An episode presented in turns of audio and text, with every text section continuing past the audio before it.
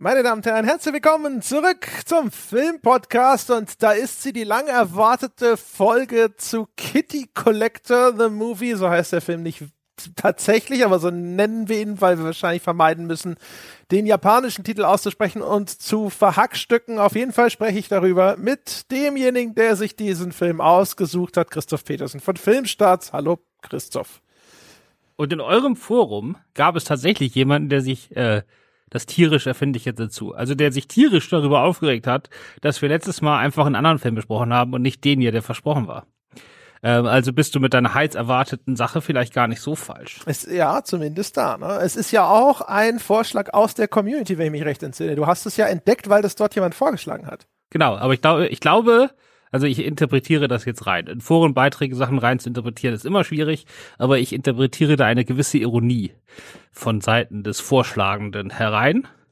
Äh, aber das funktioniert bei mir nicht. Wenn man mir merkwürdige Filme vorschlägt, dann gucke ich die morgen. Ähm, und dementsprechend hier hat es jetzt ein bisschen länger gedauert, aber das ist natürlich was, äh, das ist, äh, in, in England sagt man ja, das ist wie Catnip für mich, ne?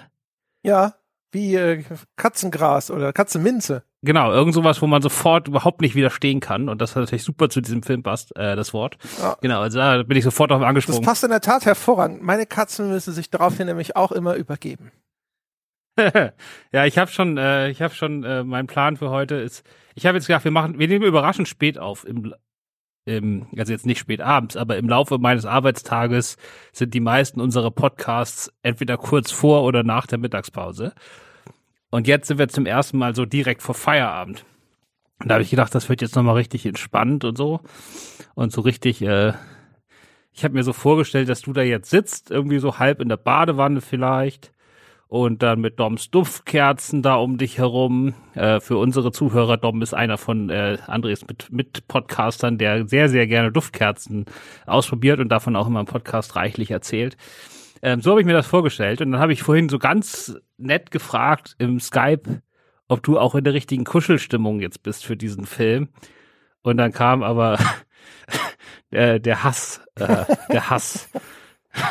Wir brauchen doch Freude in dieser Welt gerade. Und du gießt mir dann da diesen Hass, Kassen-Tee. Und jetzt habe ich ein bisschen Angst vor diesem Podcast. Es ist nicht meine Schuld, ja? Du hast mir diese ganze Scheiße angetan. Ja. Ich, ich habe, ich, weil du dich nicht zurückhalten kannst, ja? Nur weil du irgendwas im Forum liest und dann sofort da drauf gesprungen bist. Ich sag mal so, als Verfilmung eines Computerspiels oder einer App, eines App-Spiels in diesem Fall, äh, es Mobile Games, ne? Ähm, ist das mit Abstand das Beste, was wir bis jetzt in dieser Reihe gesehen haben. Ich glaube, es ist das Erste, was wir in dieser Reihe besprochen haben, was Mobile Games angeht. Nein, ich meine unsere gesamte, unsere Podcast-Reihe. Wie? Du willst sagen, also besser als Phoenix Wright und all die anderen? Naja, also jetzt vielleicht nicht der bessere Film, aber er spielt schon oben mit. Aber äh, als Verfilmung fand ich es einfach äh, ziemlich erstaunlich. Aha. Aber gut, wir müssen ja auch irgendwas haben, über das wir reden können. Jetzt einfach nur 30 Minuten lang zu erzählen, wie scheiße Katzen sind, ist doch auch Mist. Oh, jetzt ist sauer. da lege ich ja gleich auf. Meine Güte, das wird ja immer schlimmer hier. Ja, ja, ich muss das jetzt verteidigen, weil ich bin ja, ich habe Katzenhaarallergie, ne? Mich kannst du mit den Viechern ja jagen. Während du ja Katzenmensch bist. Ja, in der Tat. Habe zwei reizende, liebreizende Katzen zu Hause. Jeder einzelne für fünf Minuten ist schon besser als dieser Film. Ja, weiß ich nicht. Glaube ich nicht. Aber ich will jetzt auch nicht, ich will jetzt nicht auch noch deine Katzen beleidigen. Du hast mich jetzt voll so auf dieses Level runtergezogen, jetzt über Sachen herzuziehen. Ich wollte heute das so mega entspannt und gut gelaunt den Leuten mal so ein etwas abseitigen Film nahebringen und viel über Katzen und ob man jetzt besser den, das rosa Kissen nimmt oder das grüne, wo die sich dann drauflegen können und so. Da hätte ich auch gedacht, da kriege ich von dir noch so ein paar Insider-Infos vielleicht und so. Da hatte ich jetzt, so hatte ich mir das vorgestellt. Die Insider-Info lautet, egal welches du kaufst, wahrscheinlich werden sie es ignorieren und sich stattdessen auf das Küchenhandtuch setzen oder auf deinen Laptop. Ja, Deswegen gucke ich den Film. Da war das alles ganz, ganz wunderbar mit den Katzen. Aber wollen wir noch mal ein bisschen was erzählen, worüber wir eigentlich reden? Weil ich glaube, im Gegensatz zu vielen anderen Podcasts, wo wir auch am Anfang einfach mal 20 Minuten losgelabert haben, bevor wir zur Vorstellung kamen, erkennt den Film jetzt wahrscheinlich ein bis maximal zwei unserer Zuhörerinnen. Ja, vielleicht. Vorm Anschauen, also wir wissen nicht, ob sie den Film gesehen haben oder ob sie das nur ergoogelt haben oder auf Twitter vorbeigeflogen ist oder was auch immer. Also auf jeden Fall, wir sprechen über den Film zum Mobile Game Kitty Collector. So ist zumindest der englische Titel, unter dem es jetzt auch hierzulande in den App Stores unterwegs ist. Man kann ja vielleicht mal ganz kurz, weil das geht auch relativ schnell, beschreiben, was das für ein Spiel ist. Denn das ist ja auch eine Seltenheit. Ich glaube, dieses Mal wird auch keine Sau das Spiel kennen dazu. Vielleicht sogar noch weniger. Das ist, ich habe das gespielt, ne? Soll ich was machen? Ich habe das gespielt. Ja, gerne. Ich habe auch mal reingespielt. Es ist ja relativ leicht zu erfassen. Ja, also nicht, also man soll angeblich in der Ursprungsfassung so ungefähr zwei Wochen brauchen, um es ohne In-App-Käufe durchzuspielen. Mittlerweile gibt es bestimmt ein bisschen mehr Content. Aber ich habe das vielleicht, also ich hatte das vielleicht so zwölf bis maximal 24 Stunden installiert. Und in der Zeit habe ich so aktiv reingesteckt fünf bis zehn Minuten, vielleicht eine Viertelstunde. Und ich glaube, ehrlich, und das ist jetzt nicht zynisch gemeint, sondern ganz ehrlich, ich habe alles gesehen. Also dementsprechend, äh, das ist eine sehr, sehr einfache App, die sich vielleicht an äh, Erwachsene richtet, die äh, gerade nur Entspannung und wirklich nur Entspannung wollen. Also noch mehr als irgendwelche Zusammenklick-Dinger, die ja auch hirnlos sind. Ähm, oder an kleine Kinder. Und was man dort macht, ist, man hat eine Terrasse, die in sehr, sehr, sehr, sehr einfacher Bilderbuchgrafik gehalten ist. Ich sag mal so Vorschule oder eher sogar Kindergarten. Und dort hat man einige Orte, wo man Sachen hinstellen kann. Also man kann an einer Stelle kann man einen Ball hinlegen, also man kann von verschiedenen Bällen auslegen, äh, auswählen, wenn man schon mehrere gekauft hat und dann einen davon dort hinlegen. Man kann an einer anderen Stelle verschiedenfarbige ähm, Futternäpfe hinstellen und da verschiedene Dinge reintun. Und ich glaube, man kann irgendwo noch ein Kissen hinstellen oder so, ne? So ungefähr. Und vielleicht gibt es noch einen vierten Ort. Auf jeden Fall gibt es so verschiedene Orte. Ja, also es gibt, eigentlich gibt es ja, ich glaube, vier Plätze für Gegenstände und einen Platz für Futter. Und auf diese Gegenständeplätze, da kannst du überall hinstellen, was immer du willst, solange du dir das in dem Shop gekauft hast. Und das sind eben Bälle, das sind Kartons, das sind diese Kissen und so weiter und so fort. Genau. Und äh, dann kann man die App ausmachen oder einen Hintergrund schalten oder so. Und wenn man dann später wieder die anmacht, dann äh, war vielleicht eine Katze da, die sich von diesen Dingern hat anlocken lassen. Dann kriegt man den Bericht, dass der die und die Katze vorbeigeschaut hat und die lassen auch immer irgendwas da, was dann quasi die Ingame-Währung ist, die als Dankeschön. Oder man hat super viel Glück und die Katze ist gerade in dem Moment da, wo man die App wieder anmacht. Und dann kann man nämlich ein Foto von der machen. Und diese Foto kann man in sein Katzenbuch kleben und das Ziel ist es, alle Katzen zu sammeln. Und es gibt eine gewisse Anzahl, ich glaube am Anfang waren das so 60, 70 und eine gewisse Anzahl davon äh, kommt einfach mit Glück, egal was du hinlegst, ne, gibt es Wahrscheinlichkeiten. Und es gibt eine gewisse Anzahl von speziellen Katzen, die kommen nur, wenn du die richtigen Dinge hinlegst. Da gibt es bestimmte Kombinationen oder so, die man na, googeln kann oder die man durch Zufall rausfindet, weiß ich nicht. So, und dann kann, muss man halt versuchen, alle Katzen in seinem Katzenbuch zusammenzukriegen oder sich auch einfach nur freuen, dass sich die Katzen freuen. Mhm. Weil es niedlich. So, ja, genau. und es ist aber viel weniger spektakulär noch, als man sich das selbst jetzt nach dieser minimalistischen Beschreibung vorstellt weil ich kenne viele von diesen Spielen, die dann am Anfang so angefangen haben und dann mit immer abstruseren Sachen gefüttert werden. Also ich spiele zum Beispiel gerade auf meinem Handy dieses, ich weiß nicht, wie das heißt, aber das ist schon ein ganz berühmtes Hai-Spiel, wo man an verschiedenen Meeren der Welt mit seinem Hai rumschwimmt und Sachen auffrisst. Und man muss immer irgendwie die, die je größer der Hai ist, desto größere äh, gegnerische Haie kann man fressen und so weiter. Und am Anfang gab es da einfach nur zwei Haie. Und mittlerweile gibt es da irgendwie 37 Haie in der Endstufe, die äh, teilweise prähistorisch historisch sind, teilweise atomar verseucht und also es wird immer spektakulärer, um irgendwie die Leute bei der Stange zu halten. Und das macht diese App Shark? Ja, ich glaube schon. Und äh, genau, und dieses, diesen, diesem Verlangen hat diese App nie nachgegeben. Das heißt, weder sehen die Katzen spektakulär aus, also die sehen alle relativ normal aus, würde ich sagen, ne? Schon irgendwie niedlich, aber es gibt jetzt keine mega Sonder-Special-Katzen. Und dasselbe gilt auch für das Spielzeug, das man hat. Also das ist super minimalistisch gestaltet. Das ist jetzt nicht irgendwie, dass man dann irgendwann so richtig spektakulären Scheiß dabei sich in den Garten stellt, sondern das ist wirklich der einfachst gezeichnete Ball, den man sich überhaupt nicht vorstellen kann. Das ist einfach ein Kreis, ein schwarzer Kreis und da drin ist eine, eine Farbe und da gibt's den in fünf verschiedenen Farben. Also so könnte man in Photoshop in zwei Sekunden selber basteln. Ne?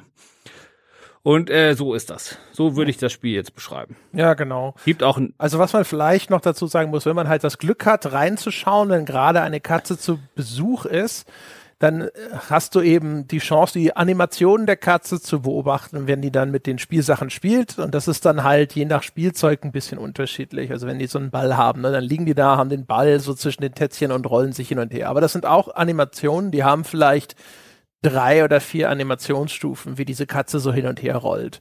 Da kannst du da halt draufschauen und denken, ach wie niedlich, kannst dein Foto machen für dieses Katzensammelalbum und fertig.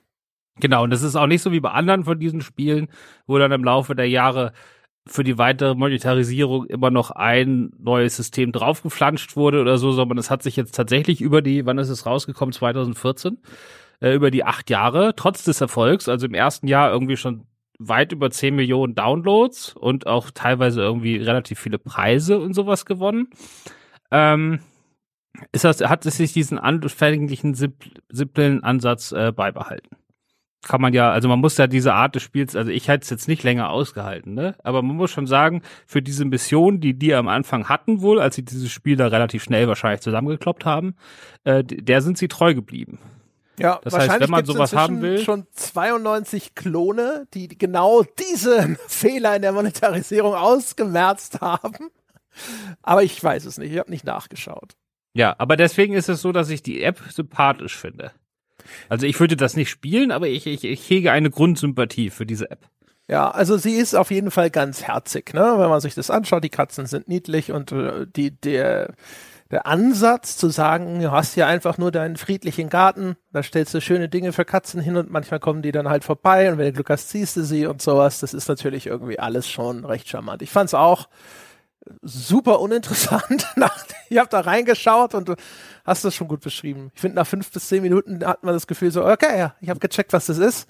Es gibt mir nichts niedlich gezeichnete Kätzchen-Animationen mit Glück zu erwischen. Die meiste Zeit habe ich auf einen leeren Hof gestarrt und einen leeren Fressnapf vorgefunden und habe nur die Geschenke der Katzen eingesammelt, um neuen Scheiß zu kaufen. Aber ja, also man, man kann sich zumindest schon vorstellen, warum das Leute nett finden. Genau. Und dann äh, wann war das jetzt? Wann, wann, wann ist der Film? Von 2014 ist das Spiel. Ich glaube 2017 oder? Das ist 2017, ja, ich glaube auch. Die eine die ich mir nicht auf. Ja. ja. Also drei Jahre nachdem das rauskam, kam dann der Film. Und vollkommen zu Recht fragt man sich da, was soll das sein? Was, es gibt ja keine Story. Es gibt einfach nur diesen einen einzigen Bildschirm, auf dem man ein paar Bälle legt und hofft, dass Katzen kommen. Das ist alles.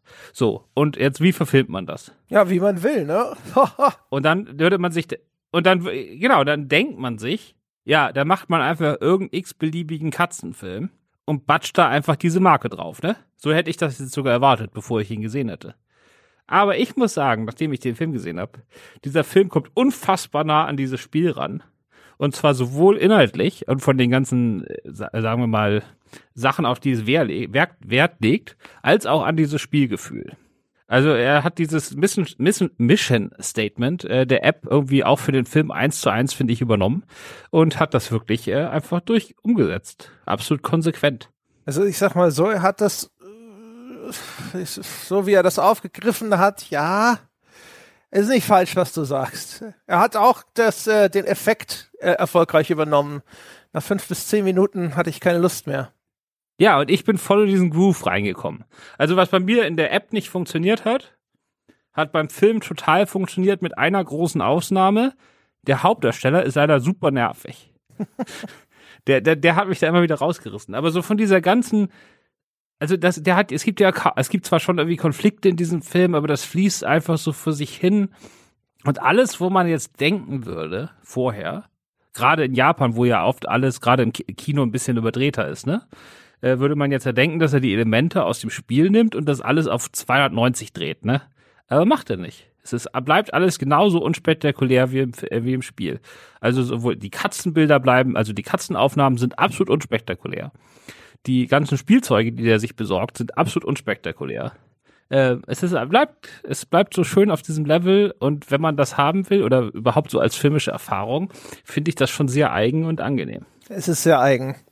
Wir können ja mal ganz kurz, also es gibt so ein paar Sachen, äh, wir wissen in diesem Falle nicht, welche Einspielergebnisse erzielt wurden, außer du berichtigst mich jetzt und sagst, du hast da was gefunden. Nee, nee. aber so, das ist auch so, ich habe mir mal so angeguckt, so auf den ganzen eingängigen Filmseiten, wo Leute die Filme bewerten.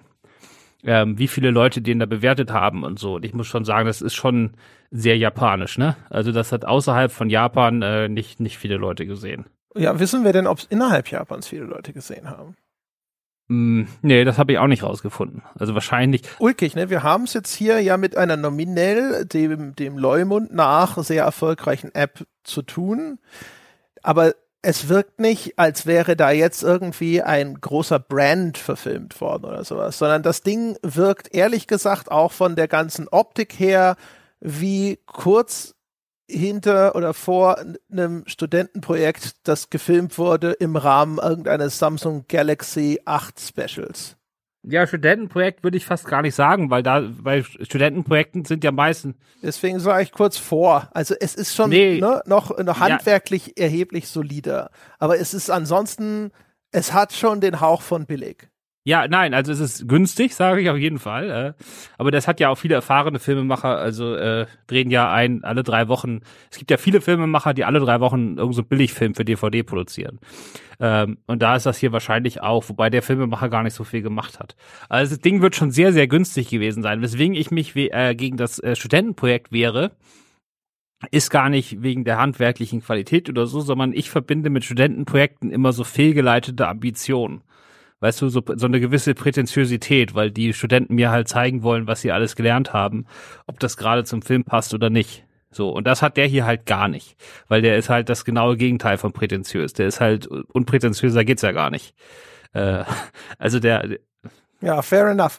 Mir ging es um die Produktionsqualität eher.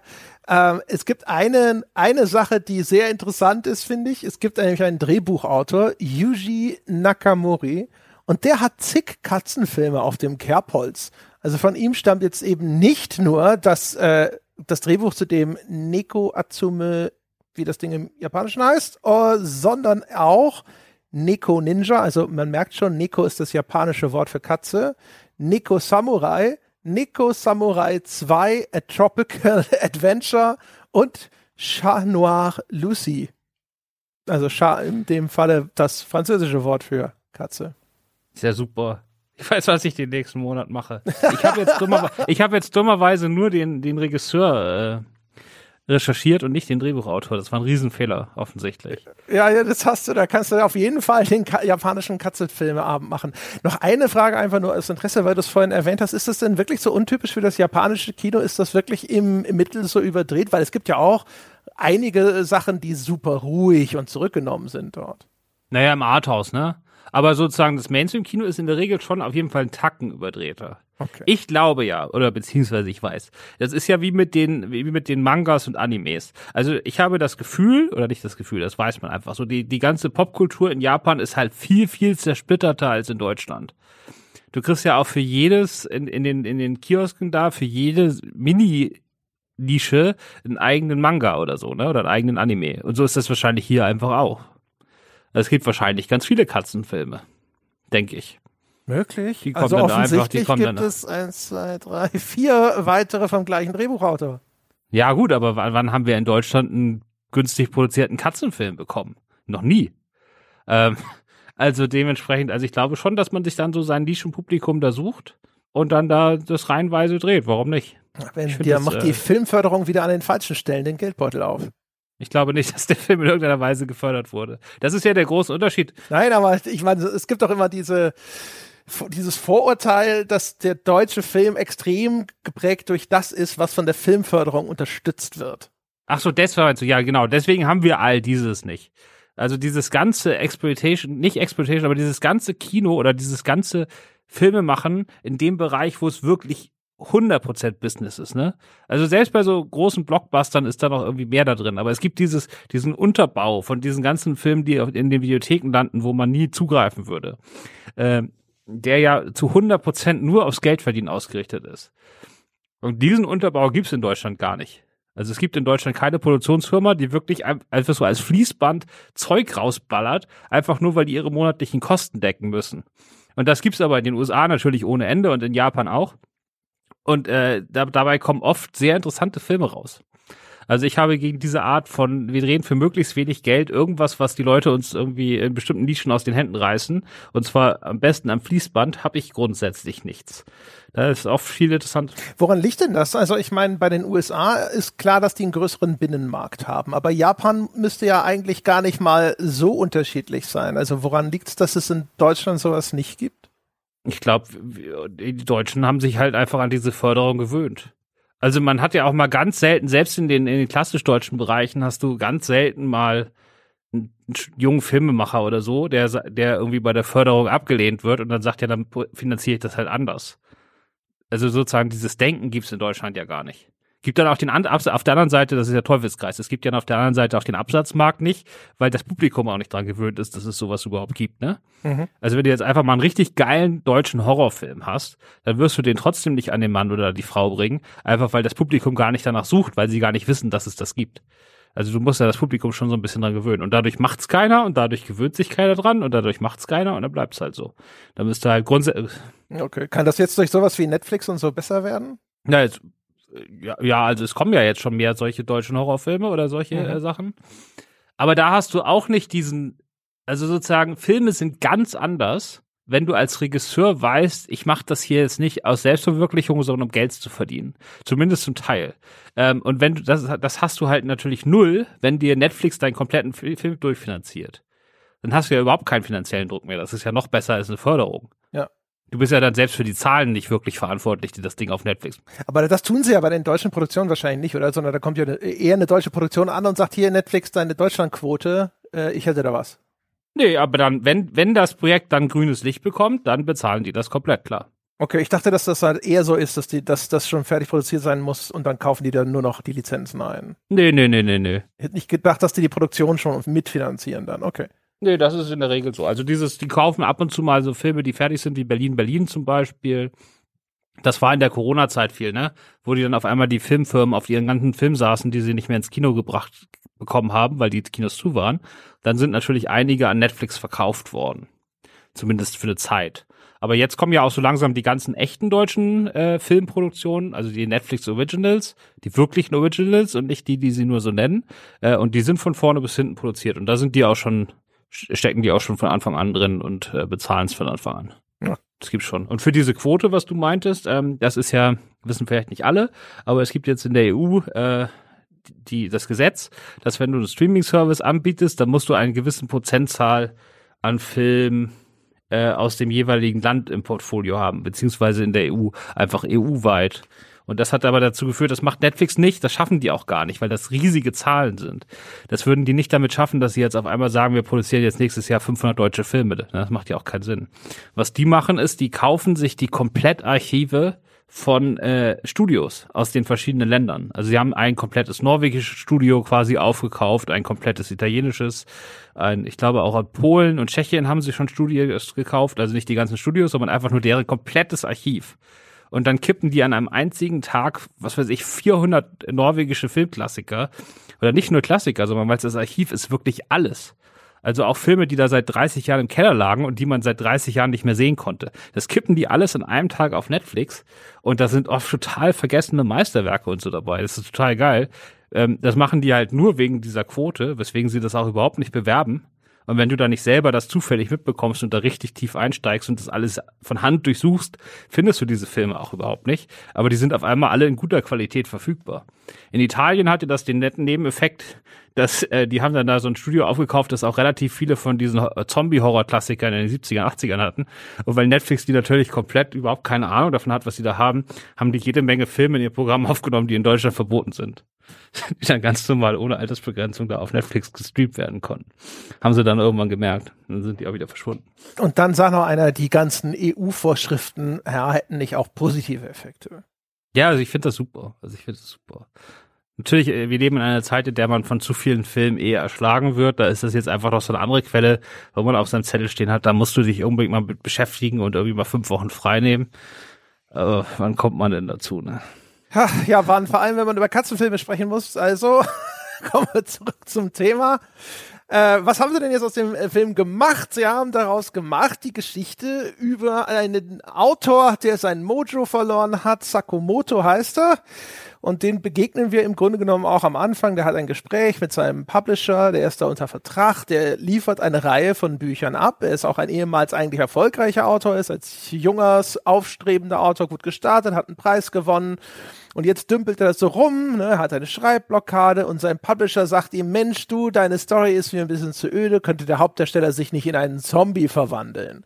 Und weil er gerade irgendwie nichts auf die Kette kriegt, gibt er diesem Druck dann nach und kriegt dann auch noch von seinen Fans auf den Sack, die diese Idee mit dem Zombie natürlich total scheiße finden und dann zieht er deprimiert aufs Land, um jetzt dann wenigstens den letzten Teil seiner Reihe, die dann demnächst auch abgesägt werden soll, ordentlich über die Bühne zu bringen oder überhaupt wieder das Schreiben anzufangen.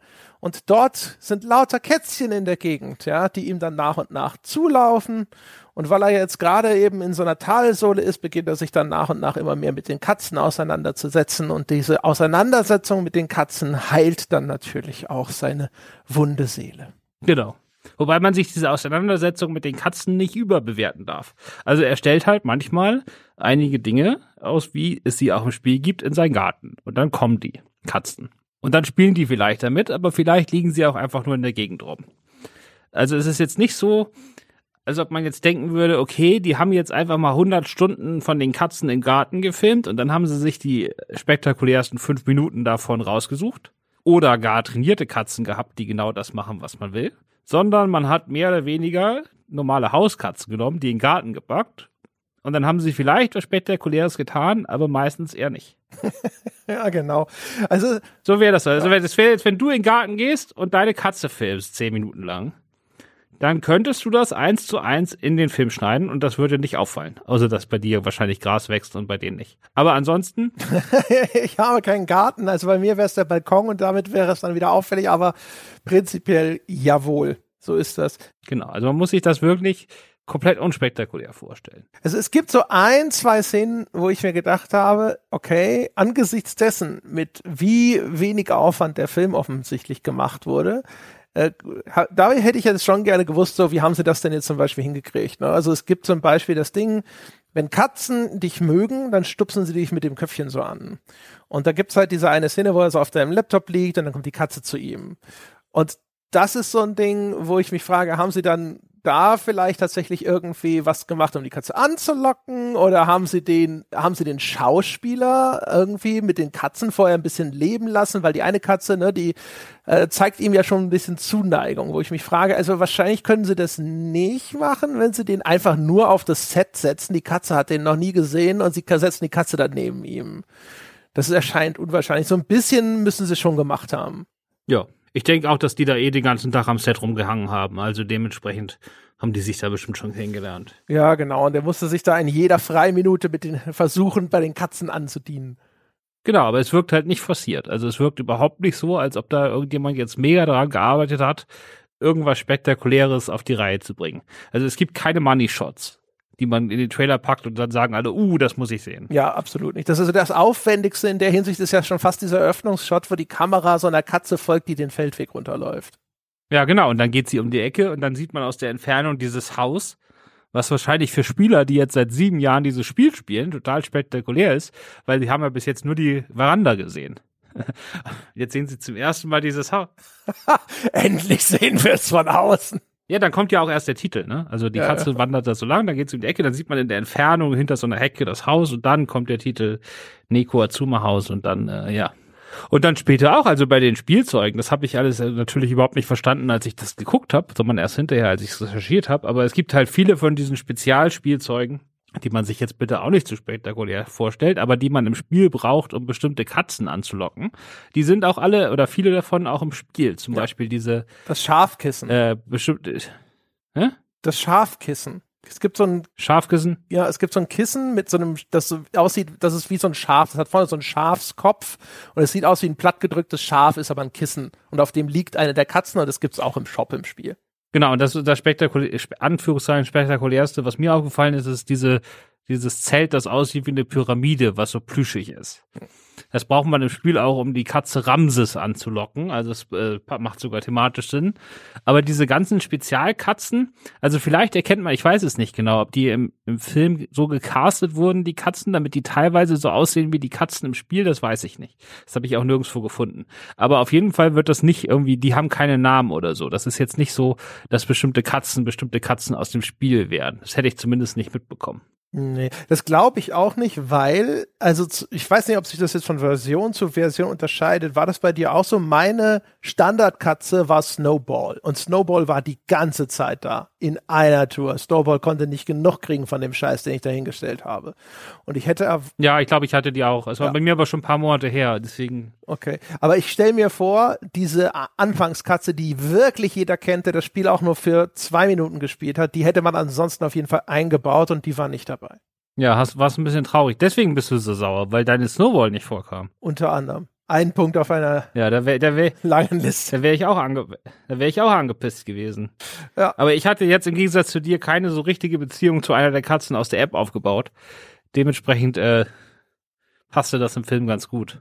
ja. Da habe ich auch zu keiner der Katzen eine spezielle äh, Beziehung aufgebaut. Es wäre mehr so dieses generelle Feeling, weißt du? Mhm dieses absolut entspannende. Das ist ja, deswegen nervt mich das auch mit dem Hauptdarsteller so sehr, dass der da so ein Overacting abzieht, weil der mich dann immer aus meiner kompletten Entspannung rausgerissen hat, wenn der den Mund aufgemacht hat. Der hat auch mit der Mimik immer so übertrieben. Ich glaube, da läuft was zwischen dem und den Katzen. Anders kann ich das nicht, äh, da ist was fishy. Anders kann ich das nicht deuten, ernsthaft. Ich weiß nicht, er ist halt so, finde ich so, der, der ist doch so der, der, der typische awkward Nerd-Charakter. Ne? Er ist also sehr unbeholfen, sozial, zurückhaltend und so weiter und so fort. Und jetzt so, so stolpert er da so durch diesen Film sozusagen. Und dann trifft er ja auch später auf die Besitzerin des Katzenshops und die ist halt eher so extrovertiert, ne? Und demonstriert ihm, dass sich Katzen an Leuten reiben und solche Geschichten und dann ist er total irritiert, ne? Weil da Zuwendung, körperliche Nähe und sowas, das ist für ihn. Ja, aber auch in den Bereichen macht der Film dann so, äh, finde ich, sympathische Rückzieher. Also man hat zum Beispiel, er hat eine Redakteurin, die sich ganz toll um ihn kümmert, die da auch immer rausfährt und ihn so bei allem unterstützt und die sieht sehr gut aus.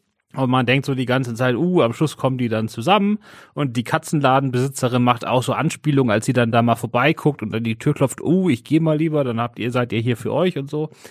Und dann am Schluss sagt sie ihm ganz nebenbei, die Redakteurin, ja, ich bin jetzt übrigens schwanger und mein Freund und ich, wir wollen jetzt irgendwie das und das machen. Also da kommt dann einfach raus, nee, ist nicht, weil die ist glücklich vergeben und gut ist. Ja, also das zieht er komplett durch. Also er geht nie in diese, in diese Standard-Filmdramaturgie, die man eigentlich über so ein Spiel drüber stülpen würde, auf die verzichtet er einfach. Er macht wirklich nur das, was man im Spiel macht, nämlich da Sachen in den Garten stellt und sich Katzen angucken. Und alles, was man jetzt ja, bis auf denken würde, wir backen da jetzt so eine also bis auf das zentrale Thema, ne? Also die Überwindung seiner Schreibblockade und der künstlerische Erfolg, der zu ihm zurückkehrt, so dass er am Schluss mit seinem neuen Werk die Leute zu Tränen rührt. Genau, aber ich glaube, das ist auch sehr gut so dieses Bild eines Menschen, der vielleicht Interesse an der App haben könnte, das die Macher hatten, als sie damals mit der App angefangen haben.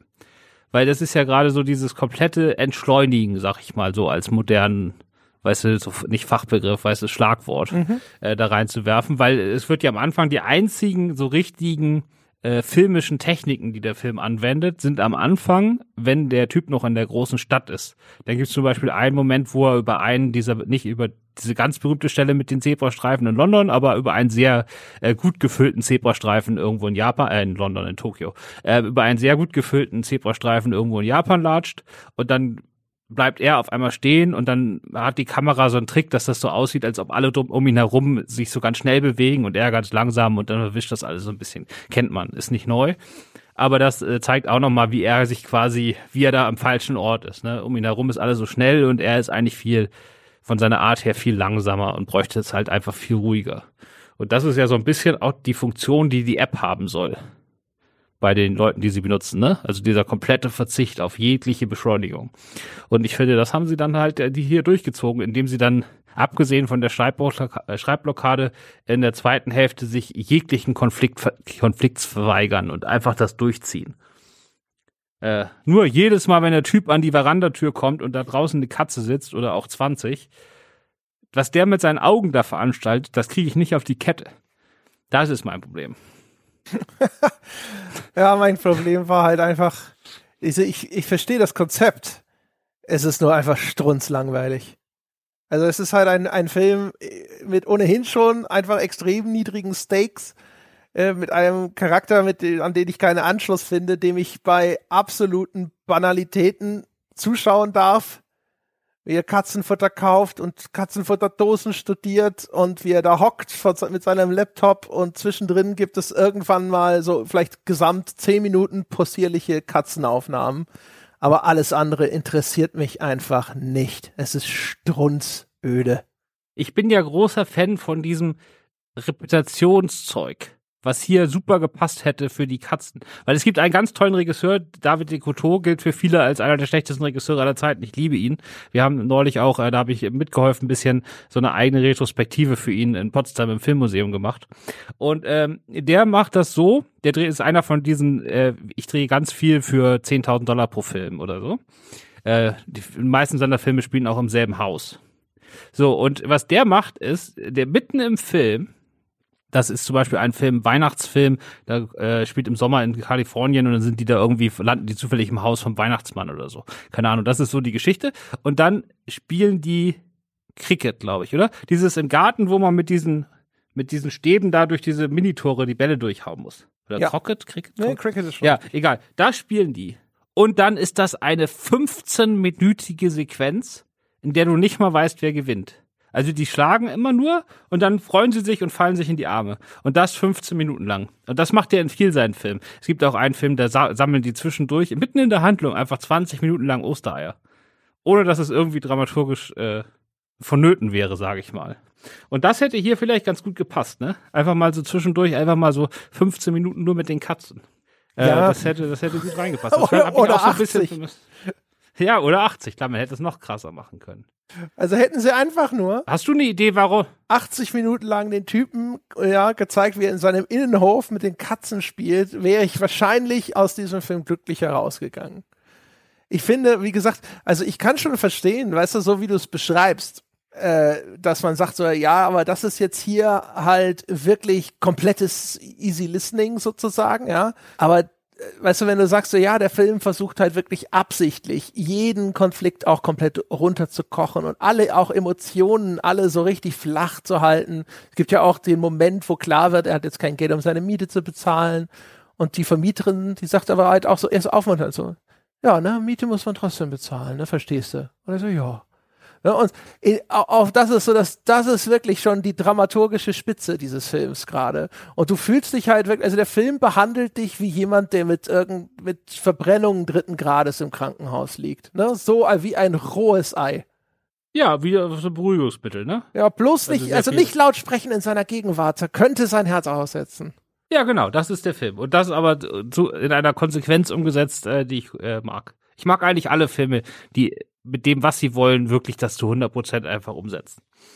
Ich frage mich, ob das so ein. Ding ist. Bei uns ist es manchmal so, weil man so viele Computerspiele gespielt hat, oder ich sag mal besser, vielleicht bei mir ist es manchmal so, sobald etwas aus dem Rahmen fällt und etwas ungewöhnlicher ist oder sowas, hat es sofort erstmal eine gewisse Grundsympathie. Frage mich, ob das bei dir auch so ähnlich ist, dass halt Dinge, die halt einfach wenigstens nicht gewöhnlich und 0815 sind, sofort mehr Aufmerksamkeit und mehr Stimulation auslösen, als halt das hundertste Ding, das vielleicht irgendwie für den normalen Zuschauer aufregender ist, aber was du schon hundertmal gesehen hast. Ja, bestimmt. Wobei das ja in diesem Fall genau das Gegenteil ist. Es geht ja darum, gerade keine Stimulation auszulösen. Ja, aber das kann ja vielleicht auch gerade, dass das ist dann so, oh, ich fühle gar nichts. Das ist ja unglaublich. Das wäre noch nie passiert. Was, wie haben sie das geschafft? Ja, warum nicht? Also ich klar, ich bin natürlich immer gerade in meinem, wenn ich Filmkritiken schreibe, muss ich noch ein bisschen aufpassen, je nachdem für wo und was und was für eine Art von Filme. Aber meinem persönlichen Filmgeschmack äh, ist das schon so.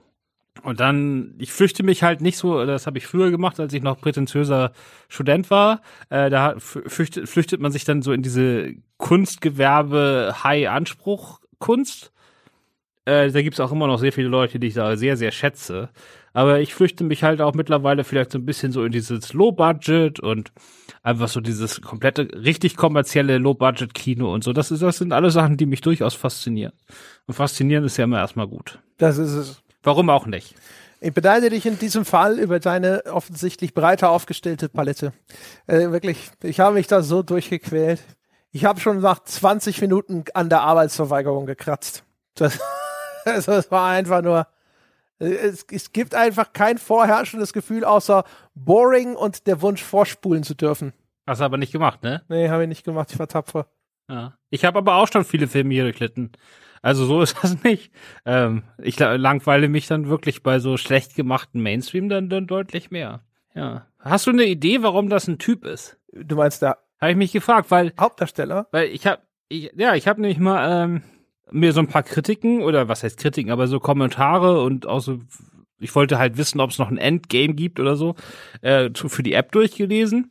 Und wenn man dann so in Foren liest und so, ich glaube schon, dass die äh, Nutzerzahlen da sehr klar weiblich geprägt sind. Also sehr, sehr überwiegend. Und jetzt ist es aber halt sozusagen, dass der Typ nimmt ja quasi eins zu eins die Rolle des Spielers ein, ne? Also alles, was der Spieler im Spiel in der App macht, macht er. Also diese ganzen Sachen da in den Garten stellen, er macht die Fotos, er macht sich auch noch so ein Poesiealbum, wo er die ganzen Sachen da, macht immer Fotos von denen und druckt die dann aus. Da kauft er sich extra noch so einen Drucker oder er will einen Drucker kaufen, der nur dafür da ist, Katzenfotos zu machen. Als ob sowas, ich weiß nicht, in Japan gibt's sowas vielleicht, weiß ich nicht. Auf jeden Fall geht er ins Katzenladengeschäft und will da einen Drucker für Katzenfotos kaufen. Naja, auf jeden Fall ist er der, der, der Typ, der alles macht, was sonst der Spieler macht. Und aber wenn die Spieler meistens Frauen sind, dann ist es ja schon eine auffällige Entscheidung, jetzt einen Film Typen zu nehmen. Das ist eine sehr kluge Frage. Ich habe keine Ahnung, ich habe die leise Vermutung, also der Mann, der den spielt, Atsushi Ito, ist wohl milde bekannt. Und vielleicht war das so ein Fall von, den haben sie gekriegt. Vielleicht wäre das auch so ein bisschen sonst zu klischeehaft. Weil ich meine, der Typ, also auch dadurch, dass er mit der Mimik so übertreibt, der wirkt ja schon so, als ob er da einen Nervous Breakdown hat und dann da irgendeinen Wahnsinn in seinem Garten veranstaltet. Ich weiß nicht, ich, meine, ich finde. Also das wird im Film ja präsentiert. Der ist doch eigentlich, die ganze Zeit ist der doch halt schon geradezu nah am Slapstick als halt so ein fast lebensunfähiger Trottel, für den bereits Fahrradfahren eine Herausforderung ist. Ich meine, er läuft durch die Stadt und läuft irgendwie gegen Wände, weil er in der Gegend rumschaut und der ist awkward und nerdy und sonst irgendwas. Ich weiß es nicht. Ich glaube halt, das ja, aber im Film ist er, also klar, die erste Hälfte ist er das. Und in der zweiten Hälfte ist er es in Wirklichkeit auch, aber der Film will einem ja verkaufen, dass er durch diese Katzen gerettet wird. Oder dass es ihm dann wieder besser geht, ne? Zumindest kann er da wieder schreiben. Und dann hat er wieder Geld und dann ist irgendwie, bleibt er da wahrscheinlich auch wohnen, würde ich denken. So, dann ist wahrscheinlich alles super. Ähm, aber wie sich das natürlich auch ein bisschen anfühlt, ist, als ob er jetzt endgültig auseinandergebrochen ist und das, was er da in seinem Garten mit den Katzen macht, ist der letzte Schritt vor der Einweisung in die Psychiatrie, ne? So kann man den Film natürlich auch lesen. Und ähm, bei einer Frau wäre das vielleicht zu sehr an diesem Klischee von der von der Simpsons Crazy Cat Lady gewesen, weißt du? Das hat man ja schon sehr oft gesehen. Irgendwelche Frauen, die in ihrer Wohnung mit 100 Katzen wohnen. Und mit Typen hat man das noch nicht so oft gesehen. Vielleicht ist es dann einfach ein bisschen bisschen einfacher, das als was Positives zu verkaufen. Es, es wirkt nicht auch wie ein Film, bei dem derartige Erwägungen im Hintergrund abgelaufen sind, ehrlich gesagt. Ich habe keine Ahnung ich, wie gesagt, also die einzige Vermutung, die ich anstellen kann, ist halt, das war sozusagen äh, das, das A-listigste, was sie gekriegt haben. Und dann waren sie heilfroh, ja, dass sie, dass sie mit jemandem arbeiten konnten, von dem vielleicht in Japan schon mal jemand gehört haben könnte. Ansonsten don't know. Also, nee. Nee, also das, es wirkt halt echt so wie so eine, weiß auch nicht. Also mein Gehirn schläft auch ein, wenn ich versuche, das zu rekapitulieren gerade, um und mir zu überlegen, ja, ob es da irgendwo sowas gegeben haben könnte. Es gibt ja am Anfang so eine Szene auch, ne? Da sieht, blickt er in einen Straßen, in so einen Spiegel. Es gibt ja diese Spiegel, die an Straßen montiert sind, damit man um die Kurve gucken kann, wenn eine besonders spitze Ecke ist und sich Autos nicht ineinander verkeilen oder sowas. Und dann schaut er ja in so einen Spiegel und sieht sich selbst dann als dieser Zombie. Äh, das ist eine das wirklich mit einer Maske aus dem Halloween Store um die Ecke. Ne? Also einfach so eine Zombie-Gummimaske, die, die sie ihm da aufgesetzt haben. Da man hat schon das Gefühl, dass es mit so einer gewissen Metaphorik arbeiten möchte, ne? Und das spiegelt ja dann auch, dass sie ihn da zwingen, die Hauptfigur in seinen Romanen zu einem Zombie zu machen. Da ist ja quasi schon fast schon wieder so diese typische Kritik dran, ne? der, der Publisher, der böse Publisher, der da versucht, irgendwie den Künstler in irgendeine Richtung zu pushen und damit ganz schreckliche Dinge vorschlägt, die völlig absurd sind und dann setzt er das um und ist natürlich der künstlerische Ruin und all sowas. Aber es sind alles dumme Klischees, die schon 3000 Mal auch durchgenudelt wurden. Also von daher, hm. Ja, gut, da wären wir uns heute nicht einig. Äh, also wie gesagt, ich habe ihn, ich, wenn ich ihn mit Duftkerzen geguckt hätte, dann hätte ich ihn vielleicht noch besser gefunden. Ja, vielleicht, ne? Ein bisschen so eine Badekugel oder so. Ja, also der Film hat ja auch keine großen Bilder. Dementsprechend, ich habe den jetzt auf dem 85 Zoll Fernseher geguckt, aber vielleicht kann man den auch auf dem Laptop in der Badewanne gucken mit ein paar Kerzen an. Auch auf dem Handybildschirm. Nee, das also das nee, das das geht mir zu weit. Auf einer Apple Watch. Laptop. Jetzt hör auf, das da, da triggerst du mich jetzt.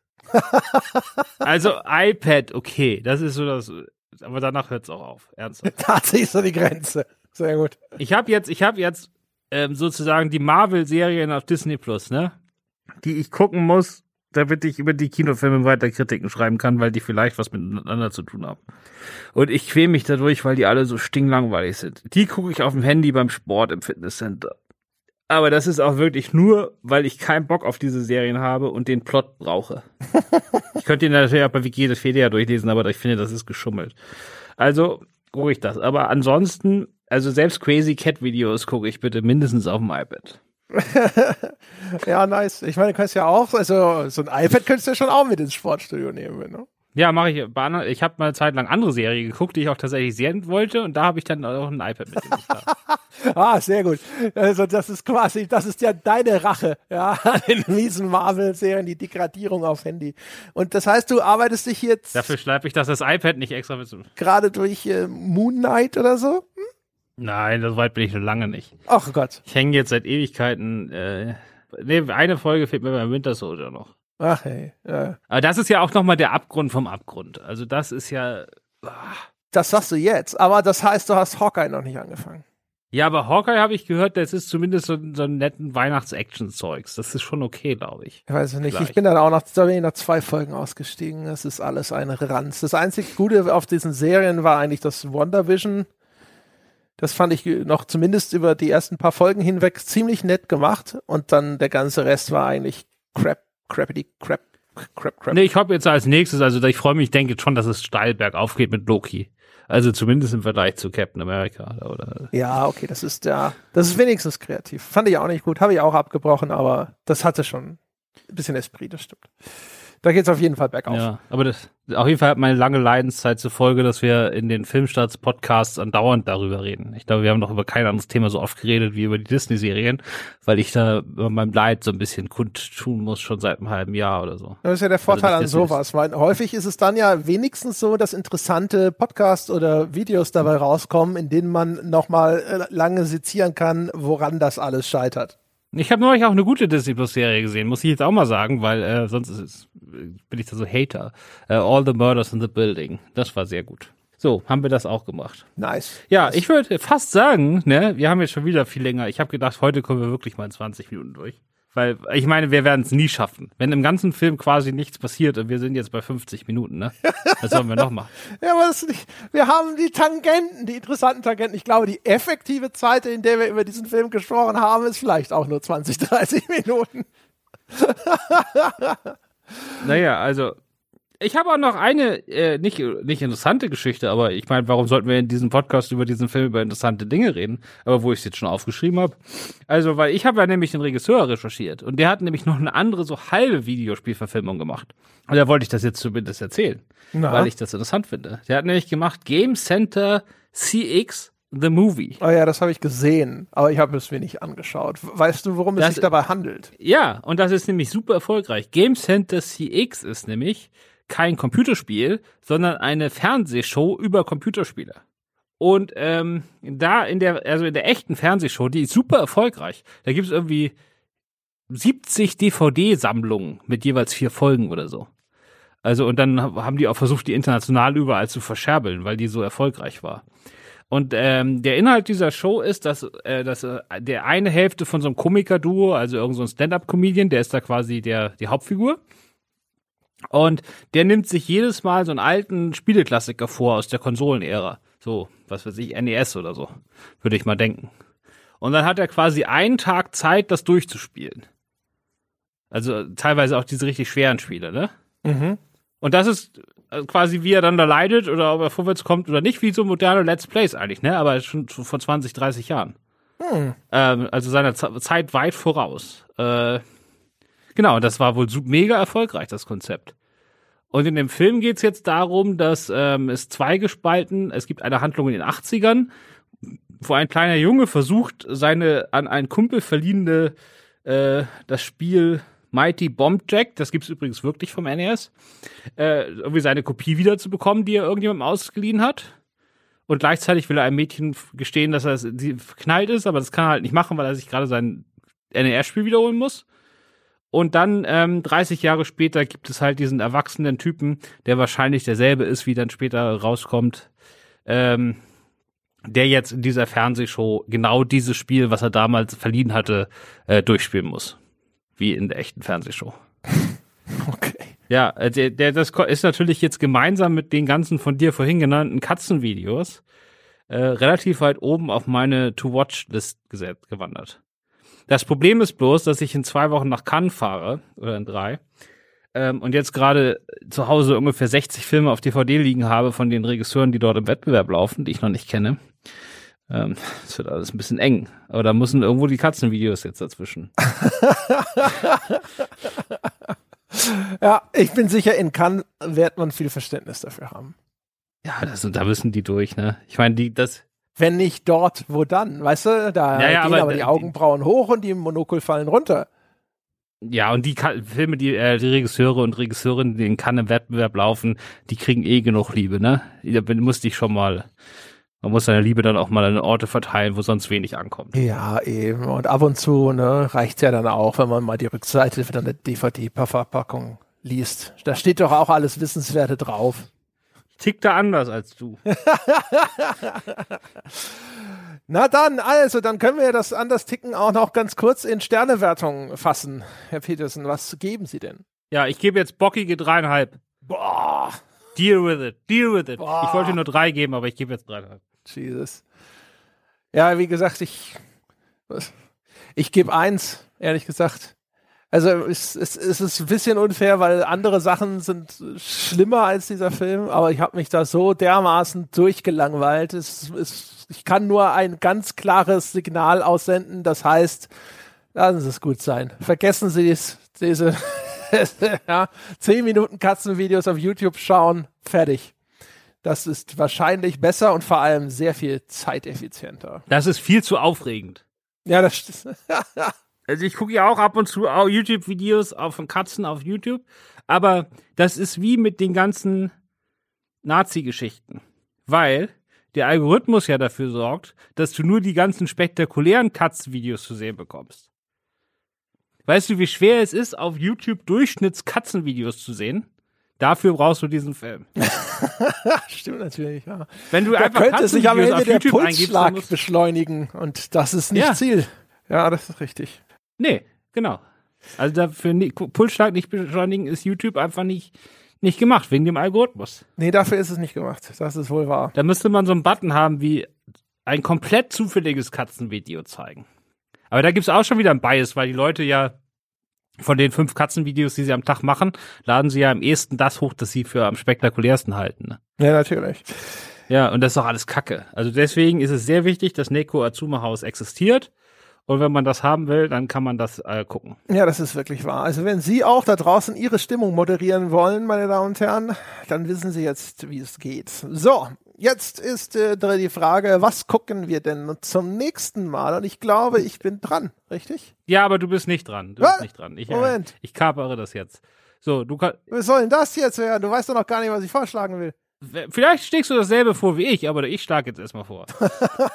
Weil das Ding ist, dass Christian Schmidt von Stay Forever hat einmal zu oft am Ende von den Folgen, die er zusammen mit dir aufnimmt, gesagt, dass er unseren Filmpodcast geil findet. Und da greife ich natürlich sofort zu und diese, ergreife diese Chance. Und deswegen hatten wir ihn gefragt, ob er nicht heute auch mitmachen will, weil er hat ja auch so ein bisschen Ahnung von Apps und hätte er vielleicht erklären können, wo denn dieser überragende aus dem Nichtserfolg von Kitty Collector herkommt. Aber da meinte er, nee, Spiel kennt er nicht und er hat jetzt gerade keine Zeit, sich so richtig tief einzuarbeiten. Aber wenn er mal was kennt, dann kommt er. Deswegen würde ich jetzt sagen, wir machen eine Liste mit allen Videospielverfilmungen, die uns überhaupt noch fehlen und schicken ihm die rüber. Das ist mein Vorschlag. und dann will ich die Ausrede mal hören, ne? Dann will ich die Ausrede mal hören. Dann musst du ihm aber auch meine Telefonnummer geben. Dann müssen wir das mal so persönlich miteinander klären. oh Gott, der arme Christian. Äh, ich weiß nicht, ob ich zustimmen will, ihn in diese Bredouille zu bringen. Vielleicht war das ja auch nur eine höflich verpackte Go fuck yourself Absage.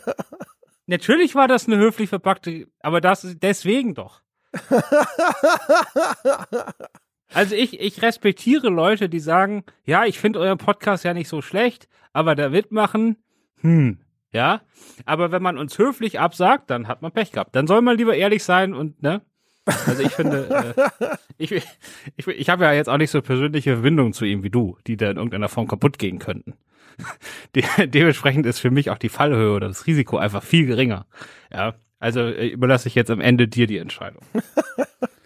Also wir können ja diese Liste mal machen. Was wäre dann die Notfallvariante für den Fall, dass der tatsächlich. Und wir ja. können diese Liste ja auch mal verschicken. Und sollte er dann bedauerlicherweise verhindert sein, er ist ein vielbeschäftigter Mann, dann werden wir das selbstverständlich als die höfliche Absage verstehen, die es ist. Ansonsten, ich sag's schon mal, nur für den Fall, es kann ja auch sein, dass er sagt, ja klar, machen wir, aber kann ich erst in fünf Monaten machen. Deswegen sage ich schon mal, so denn Christian Schmidt nicht um die Ecke kommt und sagt, ich, ich, ne, ich mache mit, und zwar mit diesem Film. Äh, ich hätte jetzt gesagt, wir machen Dead Trigger den ich auch nur wieder über eine der Listen gefunden habe, äh, die Videospielverfilmungen auflisten. Es ist auch wieder ein Mobile Game, diesmal eine so eine Art Rail-Shooter, glaube ich. Und da gibt's eine Verfilmung mit unter anderem Dolph Lundgren im Cast. Es sieht auf dem Cover aus, als wäre es irgendwie eine die Asylum-Produktion von Judge Dredd. Ich glaube, es ist wirklich wundervoller, katastrophaler Direct-to-DVD B bis C-Movie Müll. Und, aber ich glaube, es ist eine Art von Film, die wir bislang so in der Form noch nicht im Podcast hatten. Also es sieht erstmal super aus. Ja. So, so. Und ich gucke gerade, wer der Regisseur, aber das gucke ich alles gleich. Also ich kenne mich ja in diesem B- und C-Movie-Bereich sehr gut aus und ich weiß da schon, welche, es gibt da einige äh, Also es ist, hat gleich zwei Regieauteurs, die ich sehr schätze. Zwei Regisseure sind gelistet, gelistet Mike Cuff und Scott Windhauser. Ne, sagt mir nix. Ja. Gut, recherchiere ich alles, erklären wir das. Das wird eine richtige Fortbildungsveranstaltung. Ja. Vielleicht sind die auch Jetzt sowieso schon in deinem Kannenstapel. Kannst ja mal nachschauen. Nee, aber jetzt frage ich mich gerade, ob ich mich nicht doch freuen würde, wenn Christian absagt. Aber gut, das ist ein anderes Thema. ja, vielleicht gehen wir alle noch zufrieden nach Hause, wer weiß. Nee, also wir, wir machen das auf jeden Fall mal fest jetzt. Also wenn Christian das macht, dann machen wir das. Und äh, dieses, was du da gesagt hast, wir nehmen das dann als die höfliche ab. Das gilt nur für dich. so, aber ähm, wenn wir, wenn er dann mitmacht und dann wir uns alle freuen und einen fantastischen zu dritt Podcast hier hinlegen, nachdem Sebastian Stange war ja auch schon hier, war ja auch schon super. Ähm, dann machen wir das einfach als übernächstes. Also ich will nicht, dass der in irgendeiner Form hier verschwindet. Nein, nein, nein. das ist ja echt, ne? Da sind ja jetzt die Chips auch auf dem Tisch, ja, und die Kugel rollt schon. Oh, Dolph Lundgren, ja. Ist übrigens ein total unterschätzter Regisseur. Hat hier nicht ähm. Regie geführt, also von daher. ja. Wir sind gespannt. Ich habe das, äh, wie gesagt, ich bin darauf gestoßen und ich hab, fühlte mich sofort erinnert, ja, an äh, meine meine Jugend, an Zeiten, als man noch wirklich so jeden Scheiß geguckt hat, wo jemand mitgespielt hat, den man kennt und habe gedacht, so Mensch, bin immer gespannt. Mal gucken, wie solche Filme heutzutage so aussehen. Ja, ist es auch einer dieser Fälle, wo Dolph Lundgren für genau einen Tag am Set war, zweimal durchs Bild gelaufen ist und dann trotzdem fett auf dem Cover steht und all diese wunderbaren Dinge. Das erwartet uns dann beim nächsten und oder übernächsten Mal, meine Damen und Herren.